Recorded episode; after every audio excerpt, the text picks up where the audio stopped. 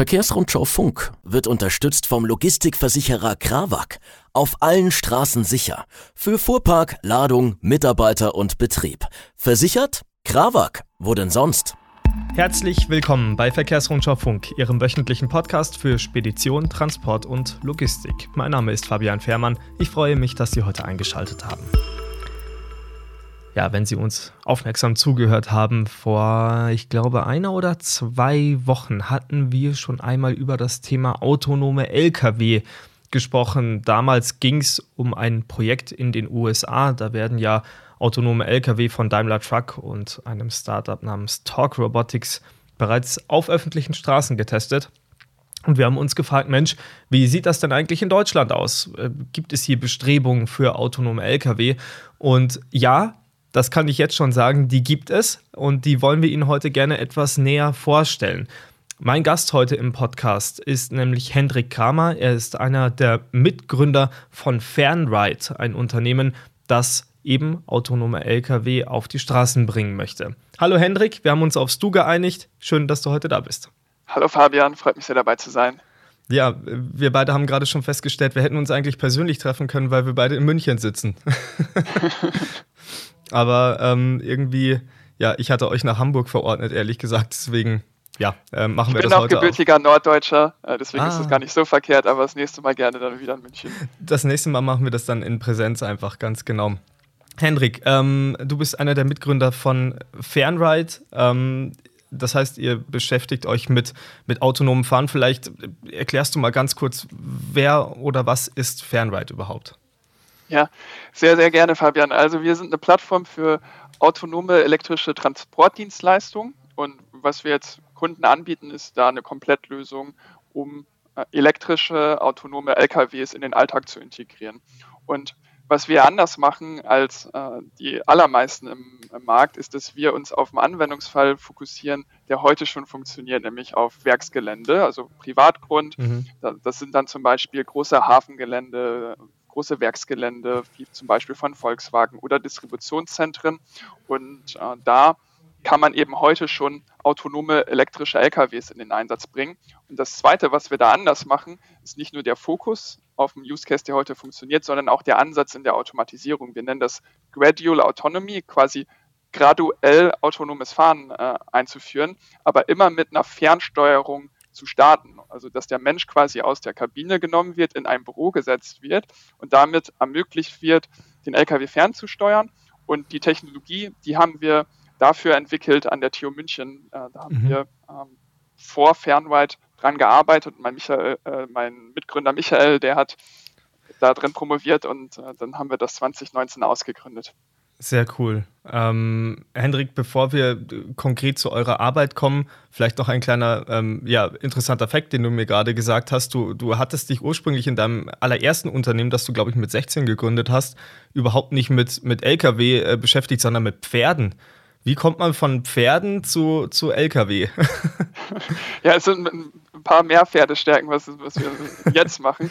Ähm, aber das ist so entstanden, dass äh, meine Familie als Hobby äh, Pferde gezüchtet hat in, in, Norddeutschland. Und dann habe ich als Teenager angefangen, äh, die im Internet anzubieten. Und das hat sehr, sehr gut funktioniert. Ich konnte extrem viel lernen über so Vertrieb, über Unternehmertum. Aber das Wichtigste, was ich für mich gemerkt habe, hey, das will ich nicht mein ganzes Leben machen. Ich mhm. möchte Impact haben, ich möchte was mit Technologie machen und deswegen habe ich dann Wirtschaftsingenieurwesen studiert, bin für meinen Master an die TU München nach Stanford gegangen und da dann eben meine beiden Mitgründer Max und Michael kennengelernt und dann 2019 Michaels Promotionsthema und die zehn Jahre Forschung an der TU München ausgegründet. Mhm, alles klar. Also das heißt von von ein paar Pferdestärken, wie du schon gesagt hast, geht es jetzt zu, zu richtig viel Pferdestärken. Euch gibt es seit 2019. Ähm, ja. Was was habt ihr seither gemacht? Was macht Fernwald im, im Alltag genau? Stellt ihr Software her? Arbeitet ihr, arbeitet ihr wirklich in der Werkstatt an LKW? Wie muss ich mir das vorstellen? Ja, ähm, 2019 haben wir das Thema ausgegründet und dann ging es erstmal darum, das Ganze aus der Uni in industriellen Einsatz zu bringen und zu zeigen, dass man tatsächlich im Logistikalltag damit produktive Transportprozesse umsetzen kann. Und das haben wir jetzt dieses Jahr, also 2020, äh 2022, erfolgreich gezeigt mit den ersten Kunden, wie zum Beispiel Volkswagen, dass ein Teleoperator mehrere hundert Kilometer entfernt von äh, dem Standort dann ähm, aus dem Büro ein LKW im Live-Betrieb äh, fernsteuern kann und Ware von A nach B produktiv fahren kann. Und äh, das Ganze haben wir jetzt mit mehreren Trucks in den äh, Einsatz gebracht. Was wir da selber machen, ist die komplette Softwareumgebung fürs äh, fürs teleoperierte und autonome Fahren. Dann haben wir mhm. noch so eine Enterprise-Software für das Flottenmanagement und die Integration in äh, den Logistikprozess und äh, das Trainingskonzept, um Teleoperatoren auszubilden, quasi Lkw-Fahrer durch die Teleoperatoren-Fahrschule zu schicken. Und äh, was wir nicht selber machen, aber dem Kunden natürlich dann als Komplettlösung mit anbieten, sind äh, die LKWs, die mit der Hardware ausgerüstet sind äh, fürs autonome und elektrische Fahren. Mhm. Okay, äh, erzähl doch mal über diesen, diesen konkreten Fall, den du gerade beschrieben hast, jetzt aus diesem Jahr, ähm, in dem ihr äh, demonstriert habt, wie man einen LKW dann wirklich aus mehreren hundert Kilometer Ferne steuern kann. Wie, wie hat sich das genau dargestellt? Also ist da einer wirklich wie äh, in einem Simulator, wie vor einem Computer bei einem Spiel da gesessen und hat den LKW aus x Kilometern gesteuert? Wie, wie war da die Konstellation genau? Ja, die Teleoperationstechnologie funktioniert so, dass man quasi alle Bedienelemente, die man aus dem LKW, aus der Kabine kennt, jetzt im Büro hat. Also ein Lenkrad, ein Gaspedal, eine Bremse. Nur die visuellen und Audioelemente nicht mehr äh, mit seinen äh, Augen und Ohren äh, im LKW wahrnimmt, sondern das über einen Bildschirm ähm, und Kopfhörer übertragen wird, quasi das Homeoffice für Lkw-Fahrer dann hat. Und äh, diese Kamerastreams, die müssen natürlich dann in Echtzeit übertragen werden und das Ganze machen wir sogar übers Mobilfunknetz und das ist mhm. eben das, was unsere Technologie so gut kann. Äh, Kamerastreams vom Lkw, da haben wir äh, bis zu zwölf Kameras dran, äh, übers Mobilfunknetz in Echtzeit zu übertragen und die Kontrollsignale äh, zurückzusenden und dabei dem Teleoperator sogar eine bessere Rundumsicht zu geben, als wir in der Lkw-Kabine hat. Mhm. Wie war das dann genau? Wo saß dieser Teleoperator und wo befand sich der LKW? Der LKW befand sich in Wolfsburg, quasi im Werksgelände von Volkswagen und äh, wurde eingesetzt, um zwischen zwei Hallen äh, produktive Ware von A nach B zu bringen. Das, das waren da Gelenkwellen und dann Leergutbehälter, die auf einem Trailer mit einer Sattelzugmaschine von A nach B transportiert wurden. Und mhm. äh, davon hat Volkswagen einige im Einsatz dort. Und äh, der Fahrer, der saß in München äh, in unserem Büro im ersten Teleoperationscenter Europas. Okay. Und das äh, ja, war dann eine ganz normale äh, Sattelzugmaschine, wie wir sie jetzt hier auf den Autobahnen sehen, oder äh, war das ein, ein speziell angefertigter LKW? Ja, wir sind jetzt ja auf dem Werksgelände unterwegs und äh, da muss man maximal 30 Stundenkilometer fahren und dafür gibt es ganz äh, besondere Sattelzugmaschinen, eben Terminalzugmaschinen, mhm. die äh, für den Einsatz dann auch ausgelegt sind. Die sind dann nicht in so hohen Stückzahlen äh, am Markt verfügbar, wie man das mit den Sattelzugmaschinen kennt, die auf Autobahnen und so fahren, sondern wirklich äh, kleinere Stückzahlen, aber eben auch genau für uns der perfekte Nischen-Einstiegscase, wo wir jetzt in den nächsten Jahren schon mal ein paar tausend in den Einsatz bringen können. Und wenn die Technologie dann ready ist, um, um das auf die Straße zu bringen, äh, haben wir schon ganz viele Erfahrungen äh, gesammelt, äh, ganz viel Vertrauen bei den Kunden aufbauen können und sind dann ready, äh, den nächsten Schritt zu gehen. Okay, und was wäre dann hinterher der nächste Schritt nach dieser Teleoperationsphase? Ja, ähm, dazu erstmal zwei Punkte. Wir äh, sehen die Automatisierung immer in zwei Schritten, nämlich dass wir mit Teleoperation anfangen, aber die Daten, die wir dabei sammeln, auch immer fürs autonome Fahren nutzen, um die äh, leichten Aufgaben äh, von, von dem Fahrer durch autonomes Fahren abzubilden und den Fahrer damit auch immer produktiver zu machen und das fundamentale Problem, was wir lösen, nämlich den Fahrermangel auch zu bekämpfen, ähm, entgegenwirken können. Das, das heißt, ein Fahrer kann mehrere Fahrzeuge nacheinander steuern, also niemals gleichzeitig, aber quasi wie so ein Flottenmanager ähm, am Anfang mit einem Verhältnis vielleicht von 1 zu 4, ein Fahrer für vier Fahrzeuge pro Schicht verantwortlich, auf mittelfristig 1 zu 10, 1 zu 20 und irgendwann mal 1 zu 50 wie so ein Fluglotse äh, zu mhm. steigern. Ähm, das bringt natürlich ganz viel Wert äh, für, für, den Logistikprozess, äh, für den Fahrermangel. Man kann leichter Fahrer finden, weil die Arbeitsbedingungen ähm, besser sind. Und das, das Zweite, ähm, neben dem technologischen Ansatz von dieser graduellen äh, autonomen Fahrfunktion, ist, dass wir jetzt erst auf dem Yard starten, auf dem Privatgelände und dann den Schritt auf die öffentliche Straße machen und was wir uns da äh, vorstellen können. Aber das ist dann eher was äh, für den Rollout in der zweiten Hälfte dieser Dekade, äh, dass man um die Hubs rum, das kriegen wir tatsächlich als konkrete Anfrage von unseren Kunden, dass wir die hochrepetitiven Strecken, die mehr oftmals Dutzende Male am Tag gefahren werden zwischen äh, den, Hubs, vielleicht fünf bis zehn Kilometer, manchmal nur ein paar hundert Meter, ähm, öffentliche Straße inkludieren, die anfangen zu automatisieren, irgendwann dann äh, Hub-to-Hub-Prozesse äh, hinzunehmen ähm, und auch die Verbindungsstrecken, dass man wirklich Ende zu Ende eine Reise eines LKWs ähm, automatisieren kann. Okay.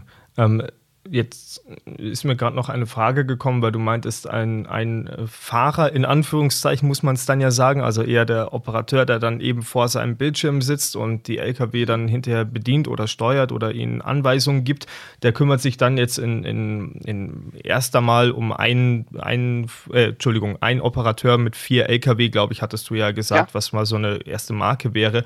Wie muss ich mir das dann vorstellen? Also der hat jetzt ein LKW A und sagt ihm, okay, du fährst jetzt auf dem Werksgelände von Volkswagen, äh, von der Müllstation bis dahin und li lieferst da irgendwas ab und der schickt dann den LKW los, der fährt los und dann kümmert er sich im nächsten Schritt, während der erste LKW fährt, um den zweiten oder wie muss ich mir das genau vorstellen? Ganz genau. Also, du, du hast Teile der Aufgabe, die sehr leicht zu automatisieren sind, äh, von A nach B zu fahren zum Beispiel. Mhm. Das kriegt er dann selber hin ähm, mit der autonomen Fahrfunktion.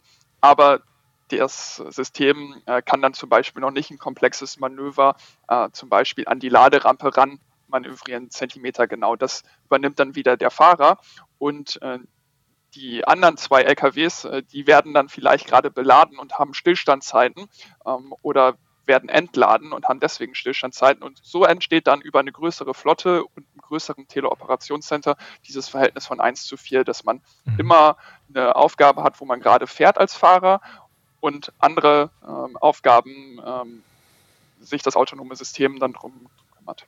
Mhm, okay.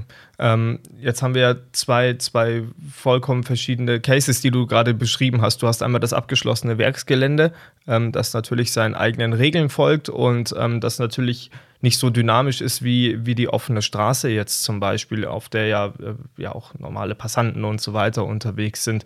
Ähm, wenn man jetzt sich einfach mal nur so ein Werksgelände anschaut, ich habe das jetzt gerade äh, so so locker gesagt, so ja, das ist ja nicht so dynamisch, so schwer wird das ja nicht sein, aber ich kann mir vorstellen, da ist einiges an Vorarbeit nötig, bis sich ein LKW da ähm, autonom bewegen kann, oder? Gehe ich mal von ja, aus. Das, das ist absolut richtig. Wenn man auf dem Werksgelände ist, äh, sind da andere Verkehrsteilnehmer.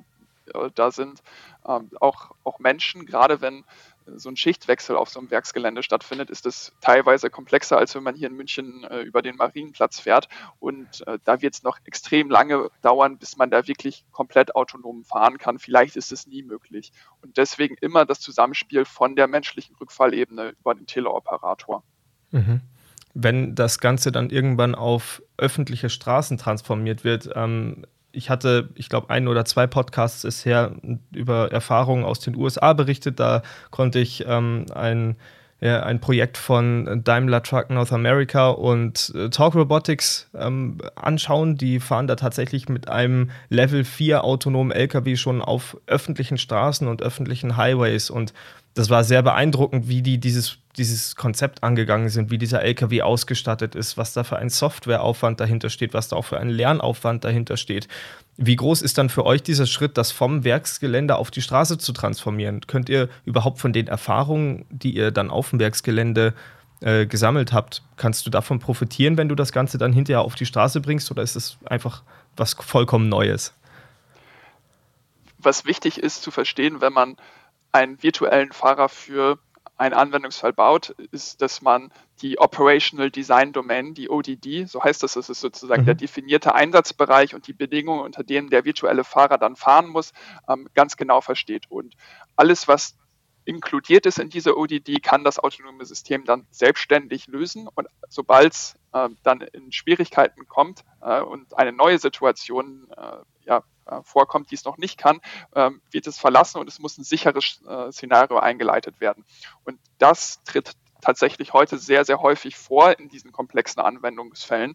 Ähm, weshalb dann auch immer noch ein Sicherheitsfahrer äh, drin ist. Und äh, mhm. die, die Firmen, die das jetzt im Hub-to-Hub-Use-Case kommerzialisieren, wie das dann auch äh, Daimler Trucks und Torque gemeinsam machen, einfach noch sehr, sehr lange brauchen werden, bis alle diese Edge-Cases ähm, verstanden werden können, man den Sicherheitsfahrer da rausnehmen kann, weil die wichtigste Prämisse muss immer sein, äh, Safety First, ähm, ja. erst äh, dass, dass äh, alles sicher ist und, und dann, dann kann man den Fahr äh, Sicherheitsfahrer dort rausnehmen. Und für einen Logistiker ist es natürlich dann entscheidend, dass ich, äh, wenn die Uptime nicht mehr da ist, äh, weil so viele Edge Cases äh, auftreten und ich die ganze Zeit anhalten muss, dass ich irgendwann dann keinen Wert mehr habe für diesen Logistikprozess. Und gerade in so Nadelöhren äh, auf dem Werksgelände zum Beispiel ist das nicht akzeptabel, dass das Fahrzeug da die ganze Zeit anhält. Und deswegen glauben mhm. wir, dass dieser Ansatz von Mensch und Maschine Hand in Hand arbeiten lassen, überall da, wo das äh, autonome System äh, abbilden kann, äh, das autonome System fahren lassen, aber überall da, wo der Mensch noch notwendig ist, ihn auch dann auch einsetzen, um 100% Systemverfügbarkeit gewährleisten zu können, viel, viel schneller ans Ziel führen wird, um überall ähm, dann automatisiert fahren zu können. Mhm. Jetzt würde ich dieses Thema autonomes Fahren gerne aus einem etwas breiteren Blickwinkel betrachten. Ähm, mhm es gibt ja äh, Unternehmen, die viele Sachen automatisiert haben, wenn man sich Fabriken anschaut und so weiter und so fort. Also das ist ja ein gängiger Prozess, das alles digitaler und, und leichter zu bedienen, beziehungsweise vielleicht auch ohne Menschen zu bedienen äh, sein wird. Ähm, oft heißt es ja, das klaut Arbeitsplätze. Das, wir werden durch Maschinen ersetzt und äh, haben dann hinterher keinen Job mehr. Es gibt Gott sei Dank äh, in Deutschland, muss man aus diesem Blickwinkel sagen, äh, einen Mangel an Lkw-Fahrern. Also dass es da zu einem ähm, ja, äh, Phänomen kommt, dass dadurch Lkw-Fahrer auf der Straße stehen und nicht wissen, wo sie arbeiten sollen, wird es, glaube ich, nicht geben. Aber warum automatisiert man Lkw-Verkehre? Was ist da der tiefere Sinn dahinter für dich und Fernride? Ja, ich glaube, dass LKWs und äh, dann eben auch die Transportleistungen, die damit erbracht werden, das Rückgrat der Weltwirtschaft sind. Und ähm, das, das muss einfach funktionieren, wenn wir unseren Wohlstand erhalten wollen und, und ähm, ja, die Weltwirtschaft am Laufen halten ähm, ja, möchten. Und deswegen ähm, müssen wir die fundamentalen Herausforderungen, die wir da jetzt haben, äh, zum einen den Fahrermangel, wir haben nicht genügend Fahrer, um das System am Laufen zu halten und eben auch noch gleichzeitige Elektrifizierung, ähm, um die Supply Chains zu dekarbonisieren, äh, zu meistern. Wenn, wenn wir diese beiden Herausforderungen nicht lösen, wird dieses Rückgrat der Weltwirtschaft nicht mehr so funktionieren, wie wir das gerne hätten. Und deswegen ist es für uns äh, der perfekte Anwendungsfall, um wirklich diesen Impact zu haben, äh, von dem wir ähm, geträumt haben, als wir das Unternehmen gegründet haben. Und äh, freuen uns darauf, äh, Stück für Stück hier wirklich die, die Logistik zu revolutionieren. Mhm. Hendrik, ähm, Ihr seid ein ja, vergleichsweise junges Unternehmen, euch gibt es seit 2019, wie schon gesagt. Wann glaubst du denn, wann habt ihr ein wirklich, ich, nenne es jetzt einfach mal so salopp, so ein serienfertiges Produkt, bei dem ein Unternehmer wie jetzt zum Beispiel Volkswagen zu euch kommen kann und sagen wird, okay, ich hätte gerne autonome Lkw bei mir auf dem Werksgelände, äh, 20 Stück brauche ich, ähm, macht das. Und du kannst sagen, alles klar, in einem Jahr sind wir fertig. Wann ist dieser Zeitpunkt, dass ihr das serienreif habt? Dadurch, dass wir diesen anderen Ansatz in der Automatisierung haben und so einen klaren Fokus, haben wir den Vorteil, dass wir gar nicht so lange darauf warten müssen. Wir können quasi jetzt schon äh, eine Transportdienstleistung anbieten an diese Kunden, äh, im Realbetrieb mhm. mitfahren und äh, das Ganze natürlich noch mit Sicherheitsfahrer machen und mhm. deswegen noch nicht profitabel betreiben, aber wir können auf jeden Fall schon mal Umsatz generieren. Und ab 2024 können wir dann in den Serienstart gehen, also das ist quasi übermorgen, und den Sicherheitsfahrer rausnehmen, die ähm, ersten Fahrfunktionen autonom abbilden und äh, dann auch eine größere Flotte aus, ausrollen mit mehreren Kunden. Und um das Ganze vorzubereiten, gehen wir nächstes Jahr noch ähm, in der Vorserie mit, mit weiteren Kunden in, in den Pilotbetrieb, erhöhen da überall die Anzahl der Fahrzeuge pro Kunde, pro Site und sind dann mit äh, bestens äh, vorbereitet, um den Serienstart dann 2024 erfolgreich zu meistern. Ist dieses System dann ab 2024 tatsächlich auch schon profitabel? Ja. Ja? Also ja. Der, der Unternehmer spart sich dann im Prinzip dadurch auch bares Geld, kann man sagen.